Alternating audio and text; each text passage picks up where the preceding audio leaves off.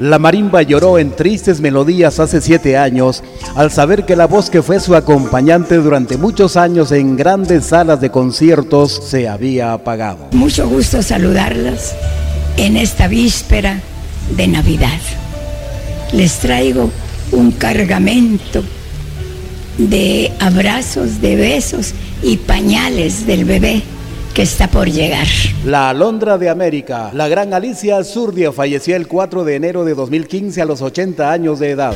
Los voy a recordar siempre porque ese cariño con que ustedes me reciben, no tan fácil, se encuentra en cualquier lado. Su carrera artística como cantante la inició muy joven en el programa guatemalteco El Reloj Musical, transmitido en la Radio Nacional en 1954 un proyecto artístico que le permitió darse a conocer por varios países de Centroamérica.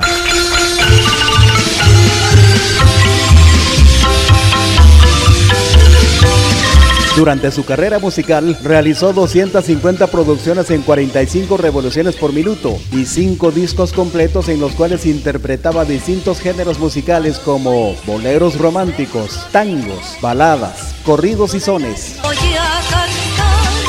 Además se caracterizó por ser una de las voces guatemaltecas acompañadas por el instrumento nacional la marimba.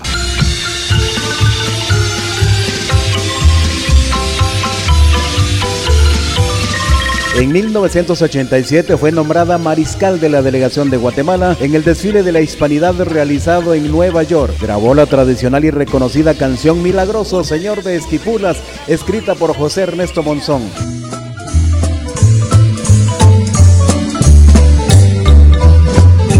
De pequeña vivió un tiempo en Cobán Alta Verapaz. Compitió en un concurso de aficionados al canto en Radio Bolívar, en donde ganó el primer lugar. Su primera producción en 45 revoluciones por minuto fue La Polca de Mamá, escrita por el quesalteco José Alejandro de León. La artista guatemalteca fue conocida popularmente como la Alondra de América, novia del pentagrama y reina de la canción guatemalteca. En 1964 recibió las llaves de la ciudad de Cobán Alta Verapaz como un homenaje a su trayectoria artística. Fue galardonada por la Asociación de Periodistas de Guatemala con la Monja Blanca y la Orden del Quetzal. Azurdia nació el 4 de noviembre de 1934 y tuvo más de medio siglo de trayectoria. Murió el domingo 4 de enero de 2015 a las 6 horas en un hospital privado a los 80 años de edad.